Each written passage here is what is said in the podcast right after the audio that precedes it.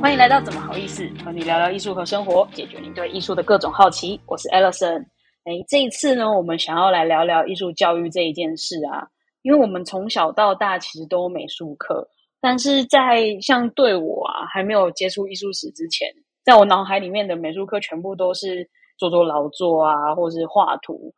或者是有一天就突然哎要上数学课了。就明明这一堂课它离我们很近，可是就好像又有一陌生，所以我们今天呢想要邀请到同样在做艺术教育的朱红旗老师。就是朱红旗老师，他在台北市现在国中任职视觉艺术的艺术教师。他毕业自北艺的美术系，然后他主修是绘画，那也是台师大的美术学系的硕士。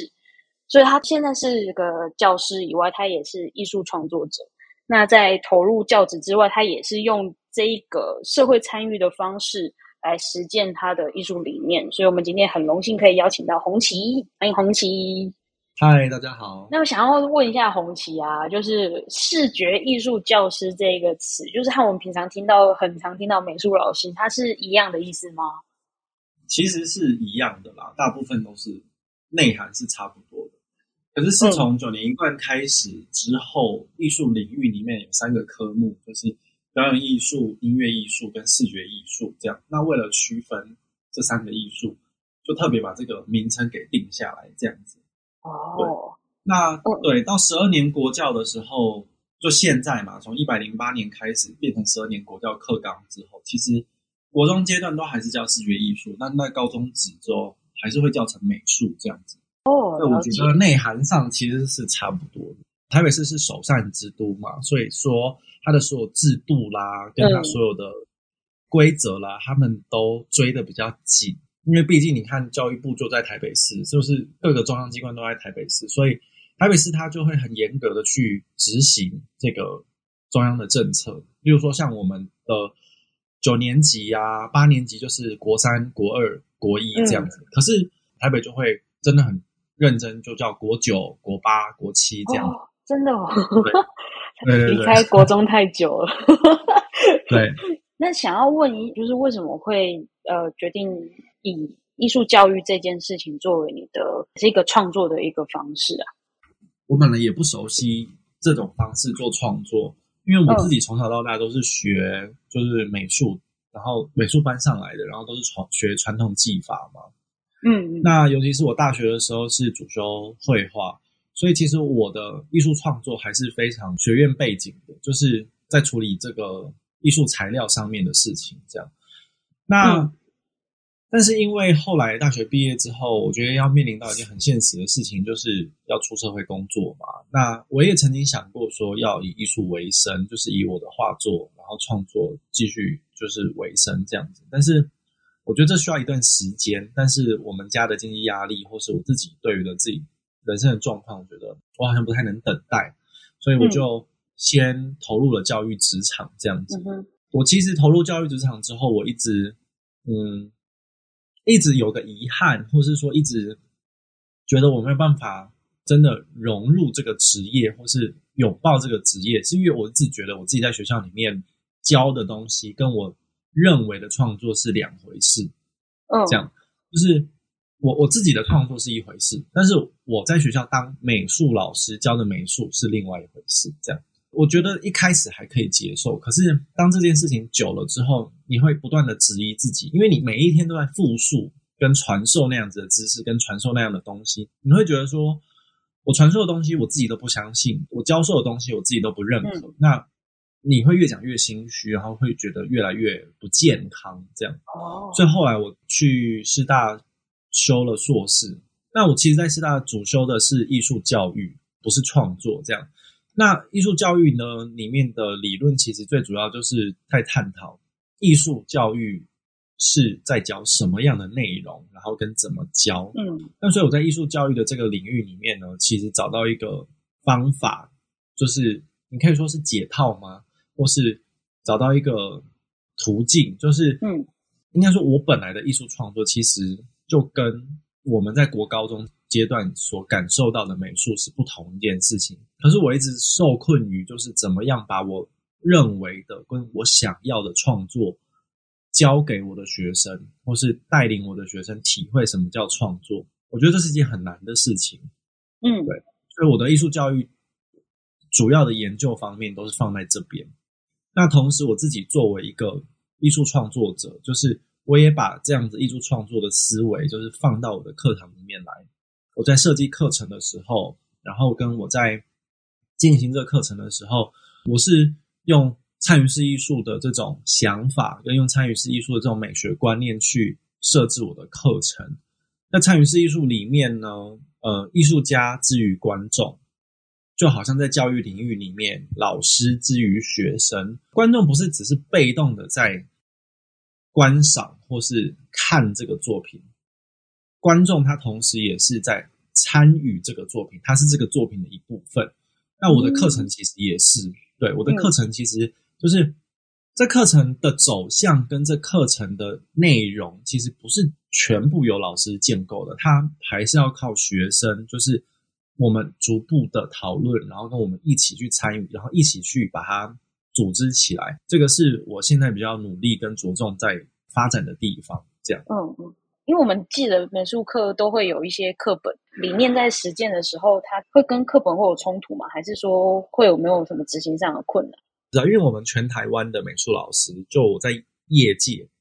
就是 我自己在台面上看到，我们全台湾的美术老师一个公开的秘密，就是其实我们很少在用课本。嗯，就换句话说，就跟体育课，体育也有课本吧？大家都领过吧？对对对吧？每个学期是不是都会有一本体育课本？那对对，大家可以摸着，大家可以摸着自己良心。好，从小到大，你有用过体育课本的举手，没有吧？对啊，对啊，体育课谁会用课本？大家不是时间到就去外面做操集合吗？那美术课本的角色就跟体育课本一样，就是我们有一个固定课纲，我们有一个固定的，就是国家颁发认为，就是经过国教院啊等等之类的课纲搬出来说。我们应该涵盖的内容有哪些？那当然，我上的课程内容还是都是涵盖到里头的这些。例如说，虽然它是参与式课程，可是我并没有把技术成分拿掉，因为我们还是需要让学生，他不可能只是坐到这个教室里面去空谈一个事情，或是只是都在对聊、对谈而已。因为他还是必须要透过一些看得到的东西，例如说，嗯，我会让学生做拓印。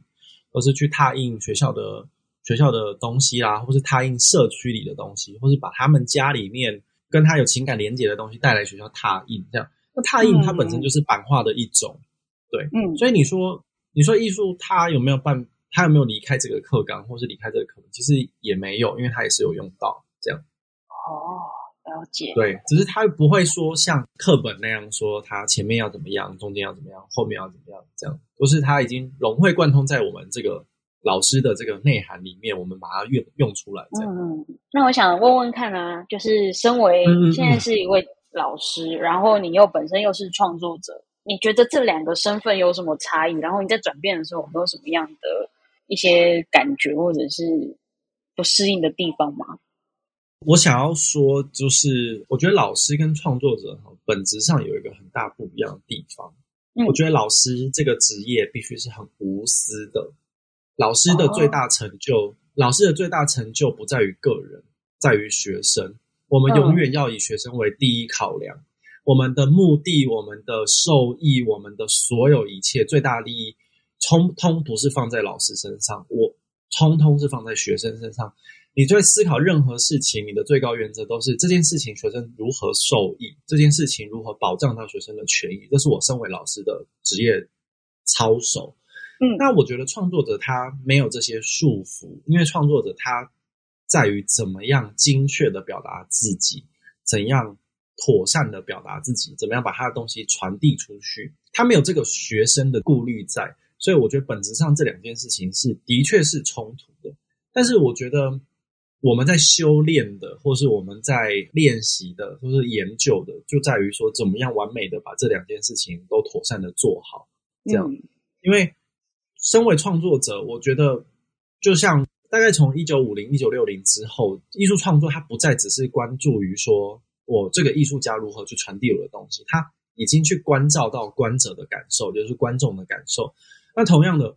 你艺术家去关照到观者的感受的这个心思跟这个想法，其实就跟老师是一样。那身为老师的我，那身为有这样子教育背景的创作者，我相信是能够更精准跟更能够擅长去处理这样子的议题，因为你更能够知道你的观众，你更能知道你的学生、你的参与者他的感受是什么，然后你怎么样去处理跟组织运作这整件事情。我觉得这是我目前想到的不一样吧。嗯，就真的是蛮冲突的两个角色。对啊，对啊，对啊，对啊。我自己在做，嗯。我自己在做研究的时候，就是我在写我的硕论的时候，其实我一直也是在这两个身份之间拉扯。那我那时候有一个口委的委员，他是师大教育学院的的副院长吧，他是我的指导教授找来的老师。那因为我觉得我们，因为毕竟我的指导老师，我们自己都是在艺术体系里面，所以我们有时候对于这个老师的身份或是教育的这个成分，会稍微把它稀释掉，所以。我刚刚讲的那个老师，永远要把学生放在第一位，跟身为教育者，你的使命跟你的你的这个职业操守，我觉得是那个时候那个口味很很严正的，然后非常认真的去跟我提醒这件事情。因为我那时候做的创作，跟我那时候做的就实验，都是在学校里头嘛。那不论我的研究，或是不论我的理论再如何的精湛，不论我的技巧如何的，就是精熟。我永远不可能回避掉一个问题，就是我是老师，我有学生，我的学生永远要在我的第一位，它是我最重要的事情。对，这跟创作者是完全就是完全不一样的两件事。那再想问你啊，就是你觉得呃，身为一个老师还有创作者，就是你在这一个过程里面，你有觉得有什么特别困难？然后你还有遇还有什么你觉得特别有成就感的事情吗？我觉得创作者跟老师困难吗？先说困难好了。我觉得困难就像我刚刚说的，就是这两个身份它是有点冲突的。呃，有时候，有时候你必须，我觉得，我觉得最精彩跟最有趣的点，跟它值得探讨的地方，就在于说这两者之间的矛盾，你要如何透过艺术家或是老师的智慧去成功的解决掉。嗯，因为讲一个具体的例子好了，例如说。你，我们设置设置出一个计划，或设定出一个目标，然后希望学生可以这样走。但学生的能力啦，学生的理解力啦，跟学生的想法，他就不可能，因为他大家都是人类嘛，大家都有心啊，大家都有脑，他不可能就是照着你的你的设定去走。当学生的想法、跟学生的做法、跟学生的理解不是你的预期内的时候，你要怎么消化？哦。这就是冲突所在啊！例如说，我身为创作者，我希望我的作品长出来是那个样子，可是学生就不听不听你的劝告，或是不受你的引导的时候，你要能够接受这件事情，然后你要能够拥抱这样子的不一样。这个对，这个是困难的地方。然后你要再从这个里面长出新的东西，跟学生再好好的沟通。我觉得，就换句话说，又又印证我刚刚说。如果你是一个老师，而且是一个娴熟的老师，就是你更懂得如何跟学生，因为你你可以想象嘛，就是要做到跟学生这么完美的契合跟沟通，一定是需要一个跟平平常跟学生互动就很不错的老师，然后学生也信任的老师，然后能力很好的老师，学生才愿意理你嘛，对，不然国中生谁要理你，对不对？对，就是这个是困难的地方。那我觉得成就感的地方，那就是完成这件事啊，或者是你你从这当中看到学生他真的有所成长。我觉得这个成就感的部分，反倒是跟现在很多创作者是一样的。就是我觉得现在很多的艺术创作者，或是例如说他们执行某某计划啦，或执行某某的某某专案啊，或是他的某个什么想象。我觉得他们的目的都是在于希望可以跟这个社会做沟通，为这个社会做出一些改变，或是提醒一些群众，或是为某些群众发声。总而言之，我觉得他都是为了这个社会，或是他艺术家把自己当成一个媒介，然后透过这个艺术技巧，或透过一些他学过的专业知识去传递这些事。这些创作者他最大的成就感一定会来自于说，这个社会给他一点回应。就是不论是例如说这些观众啦，或者是看到那些作品的人，或是这个社会呃等等任何一个地方，无论是一个脸书的回应啊，或是 IG 的回应啊，就是给予他这个给予他这个计划或给予他这些这个活动回馈的时候，我觉得这个创作者他就会有很很大的成就感吧。我觉得是相对而言，老师跟创作者在这方面是一样的，就是我们的学生如果。在这上面，他是得到什么的，而且还表现出来了，或是你看得到他有成就了，或甚至他不用外显，就是告诉你，他你你只要感觉到，他是看到他 enjoy，然后沉浸在你你给他的这个情境当中的时候，我觉得就已经很满足了。嗯，身为老师的创作者好伟大，还好，刚 有圣光。所以你觉得，就是你还会想要继续做教职吗？如果说在这个状况允许上，对我觉得这这这的确是很多我当时候投入这个投入这个职业的一个迷思，就是学校这个地方，或是我们对于老师这个职业的想象，会觉得很僵化，然后很局限一个创作，因为老师跟创作这两个东西感觉好冲突，就是。一个是很僵化的，然后非常被捆绑住的一个职业，然后他有一个既定印象在，嗯，然后创作者他应该就是要很奔放，然后非常的无拘无束，他想做什么就做什么。可是回回过头来，就是到我刚刚说的那样，如果真的是想要为这个社会，或是你想要做什么事情是要有影响力，要有跟这个社会有连结的话。老师，我觉得我应该要积极的或是正面的看待老师这个角色，因为嗯，老师这个角色他在这个社会上扮演的功能，我觉得也不用再太太多讨论了，因为他就很明显的，他在这个社会上的角色跟功能是很显著的。那所以我觉得，如果身为一个艺术创作者，或是有一种艺术创作思维的老师，在这个教育现场，他肯定是会带给教育现场不一样的改变。应该是要积极的，是利用这个角色，然后积极的使用这样子的能力，而不要去觉得说我是被捆绑住的。因为以前我就是有点像是那样一种想法，但我现在比较是拥抱这个角色，然后善用这个角色能带来的影响力。因为这个比起创作者，或者是例如说在外面很辛苦，在社社区里面啊，或是在一些基金会里面啊做推广的人来说，老师这个职业跟这个角色跟这个位置的重量比这些来的重非常多。所以，如果你能够用这个很重量的角色跟很很重要的这个位置去做这件事情，我觉得是相当不一样的。所以，我我对我而言是不冲突的，就是你要看你怎么去解读跟。善用这个角色资源，这样。嗯，那其实啊，我们在作为学生的时候啊，就是很长，就只是单纯的坐在讲台下面，然后单纯的接收知识。和红旗聊完以后，就觉得，诶，我们很亲近的这个老师啊，就是除了传递我们一些知识之外，他其实本人他自己也是一个我们可以去阅读、好去了解的一本书。